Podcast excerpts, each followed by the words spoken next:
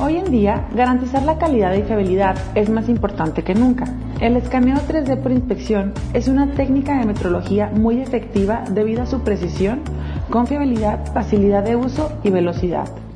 En las últimas décadas, el escaneo 3D para medición e inspección se ha convertido en un elemento crucial para los fabricantes. En el podcast de hoy vamos a hablar sobre por qué un escáner 3D para inspección y para contestar nuestras preguntas nos acompaña nuevamente la especialista certificada en software de inspección, Rocío Castro. Bienvenida, Rocío. ¿Qué tal, Alejandra? Muchas gracias. ¿Qué tal, Rocío? Eh, cuéntanos, para empezar, ¿por qué debemos o por qué se debe utilizar un escáner 3D si existen herramientas como CMMs, flexómetros, verniers, micrómetros? Mira, realmente la función del escáner no es quitar por completo esas herramientas. Al final de cuentas, todas las herramientas de medición nos van a servir para obtener la información necesaria de nuestra pieza. Lo que busca el escáner es simplemente facilitarnos más el trabajo o llegar más allá de donde las herramientas convencionales de medición no pueden. Por ejemplo, imagínate cuando nos toca medir piezas que son muy complejas, que tienen superficies este, orgánicas, ergonómicas, este, caprichosas, entre otros. Es muy complicado estar midiéndolas a través de las herramientas convencionales. Además de que, por ejemplo, podemos medirlas con una CMM, pero pues le va a llevar mucho tiempo tanto realizar eh, la trayectoria de la CMM para poderlo medir, como colocar la pieza, la fixtura, etcétera. Entonces lo que busca el escáner es poder tomar mediciones muchísimo más rápidas ya que no nos vamos a enfocar de punto por punto, sino que vamos a estar capturando millones de puntos por segundo. Aparte, nos ha tocado ya varias veces eh, con algunos de nuestros clientes que las piezas que se están manejando son un tanto flexibles o tienden a dañarse fácilmente, ya sea por el acabado superficial que tienen, ya sea por el tipo de material. Lo que significa que al momento en que queremos utilizar, por ejemplo, algún vernier, eh, al momento de utilizarlo deja marcas en la pieza. O también lo mismo sucede, por ejemplo, con la CMM. Puede llegar a tocarlo y a lo mejor la presión hunde un poquito el material. Entonces nos puede estar dando mediciones erróneas. Cosa que con el escáner, al no tener necesidad de contacto físico con la pieza, no nos afecta ese tipo de material. Otra característica u otra razón por la cual te puedo mencionar eh, el uso del escáner sobre los métodos de medición convencionales, pues es que los métodos tradicionales que tenemos, como el vernier o el flexómetro, pues nos lleva tiempo. Ya sea desde preparar la pieza, estar tomando, girando la pieza, etcétera, haciendo las rutas de medición, entre otras. Mientras que con el escáner, pues como te comentaba, podemos ir desde 500 mil hasta un millón de puntos por segundo.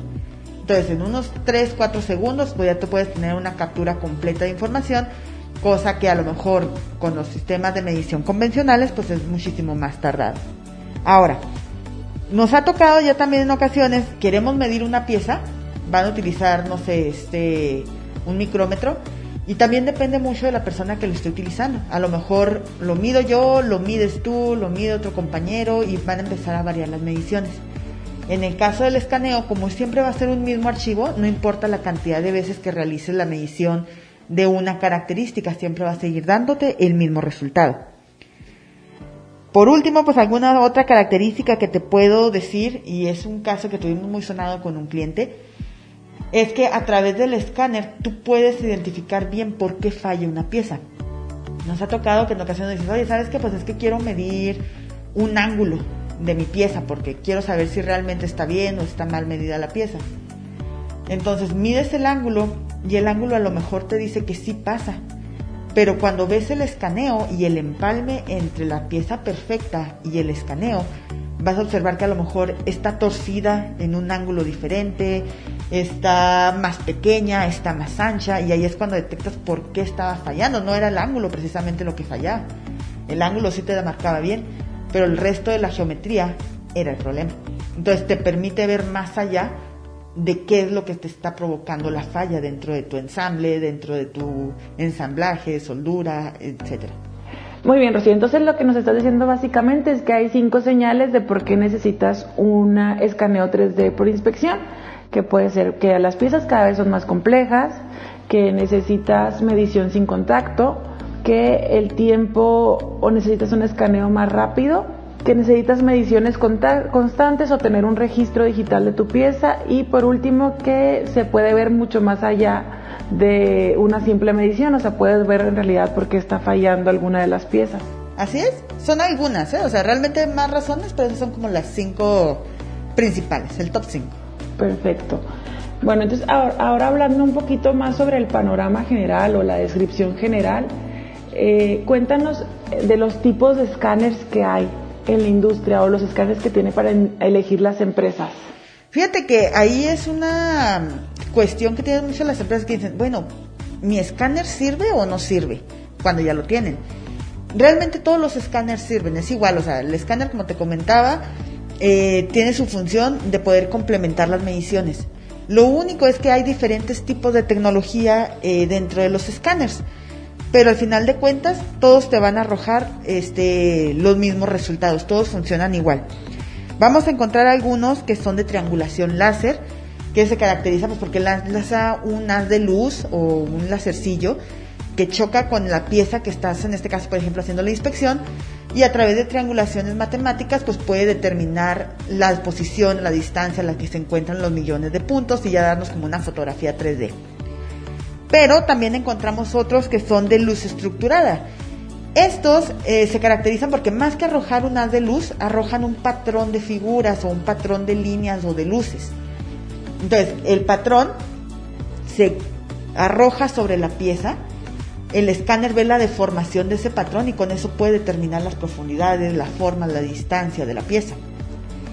O vamos a encontrar otros que son ya de mediano o largo alcance, por ejemplo como los trackers, eh, los cuales te permiten ya capturar piezas muchísimo más grandes. Hay ocasiones en las que quieren escanear toda una nave industrial, ponen el escáner en el centro de la, de la planta y ya de ahí, con una sola captura, puede capturarte toda el área en la que se encuentra. Entonces, ¿me sirve o no me sirve mi escáner? Sí, todos los escáneres funcionan. Lo único es que hay que determinar este qué tipo de escaneo quiero hacer. Yo no voy a comprarme el que escanea naves o el que puede escanear un avión completo para medir una pieza del tamaño de una moneda, por ejemplo. Entonces, nada más hay que determinar el alcance qué tamaño de piezas son las que voy a escanear y qué precisión es la que yo requiero. Pero de ahí en más, cualquier escáner siempre nos va a servir. Ah, ok, entonces solo con el escáner ya puedo hacer la inspección. Sí y no.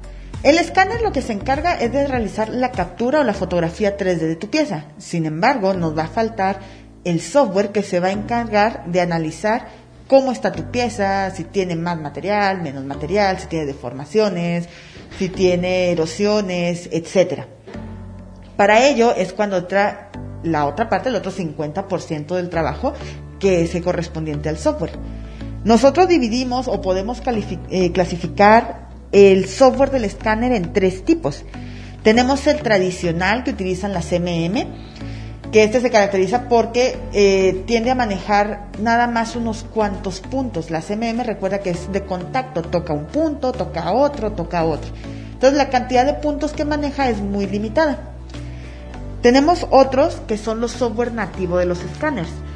Cada escáner que, se, que ustedes compran o que se adquiere tiene su software nativo, el cual te va a permitir limpiar la malla, parchar, este, alinear, entre otros procedimientos para obtener una mejor calidad de escaneo. Algunos traen pequeños modulitos de ingeniería inversa, sin embargo, pues están muy limitados, es decir, te puedes sacar nada más a lo mejor un diámetro, un radio, una longitud, pero hasta ahí llega. Ya de ahí entra el tercer tipo de, software de inspección, que es el que vamos a estar platicando el día de hoy, que es el software dedicado 100% a inspección. En este caso, hablando de Geomagic Control X. Este tipo de software se caracteriza porque tiene la opción de poder escanear dentro de ellos, es decir, ya no necesariamente tienes que utilizar el software nativo del escáner, o puedes importar escaneo. Ya nos ha tocado en ocasiones que me dicen, ah, oye, ¿sabes qué? Pues es que el, el cliente fue el que escaneó, entonces nada más me mandó el STL. No importa. Ustedes pueden introducir el STL o pueden escanear dentro del mismo software.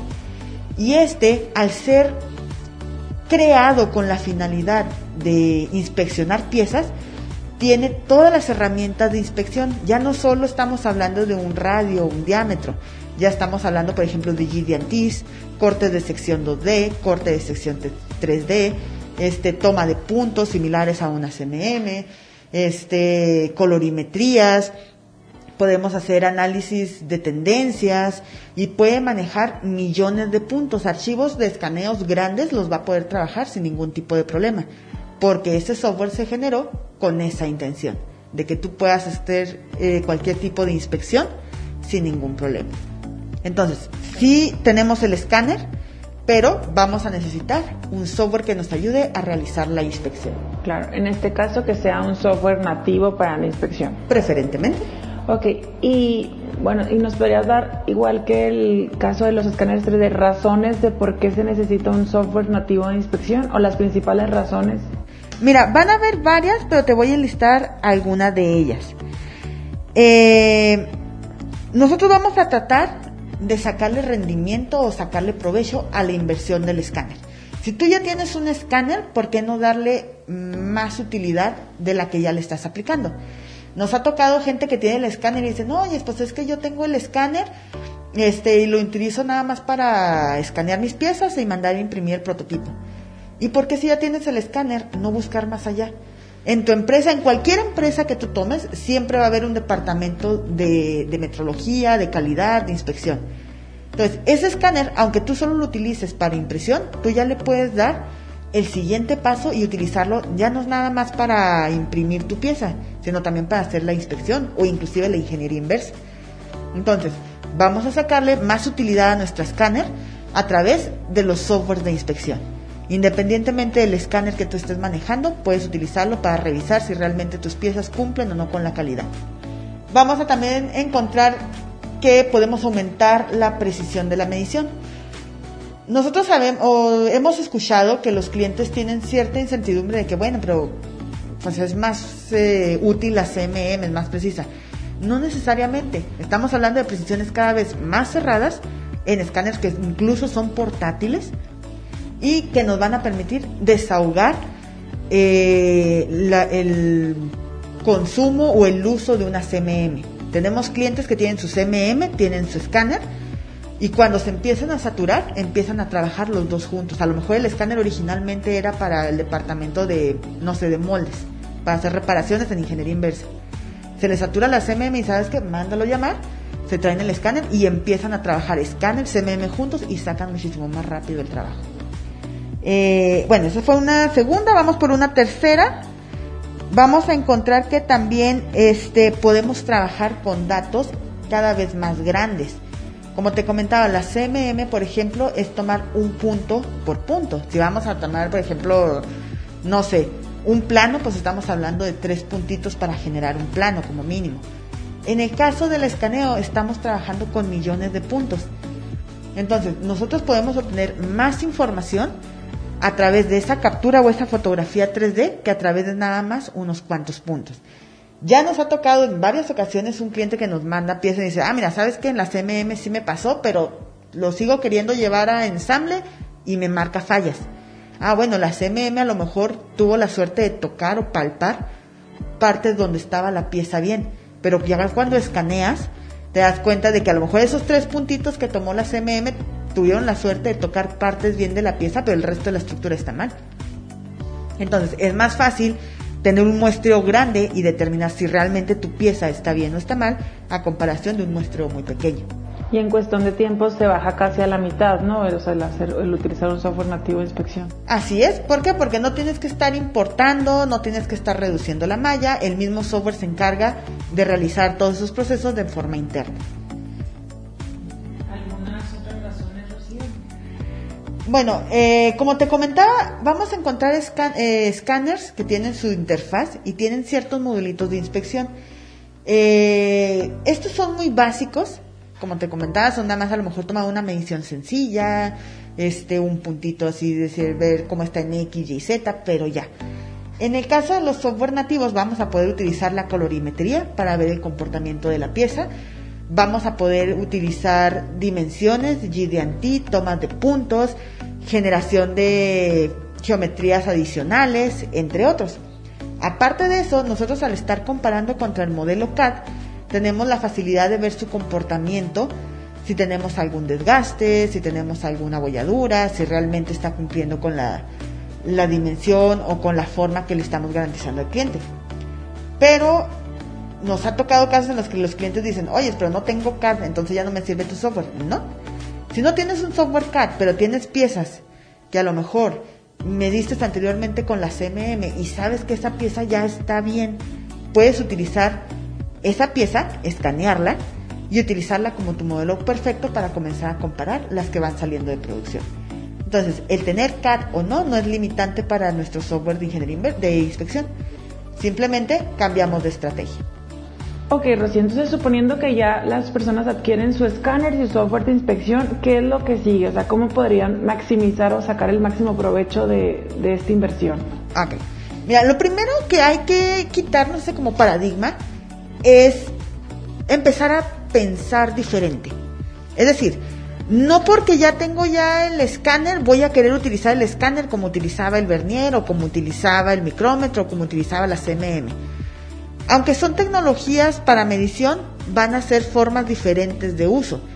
Entonces, hay que pensar que ya no vamos a trabajar igual que con las herramientas que teníamos. Vamos a tener que romper esa barrera y empezar a buscar nuevas formas de poderlo implementar. Entender que este ya es una captura muchísimo más completa y que yo ya puedo tener más información de la pieza.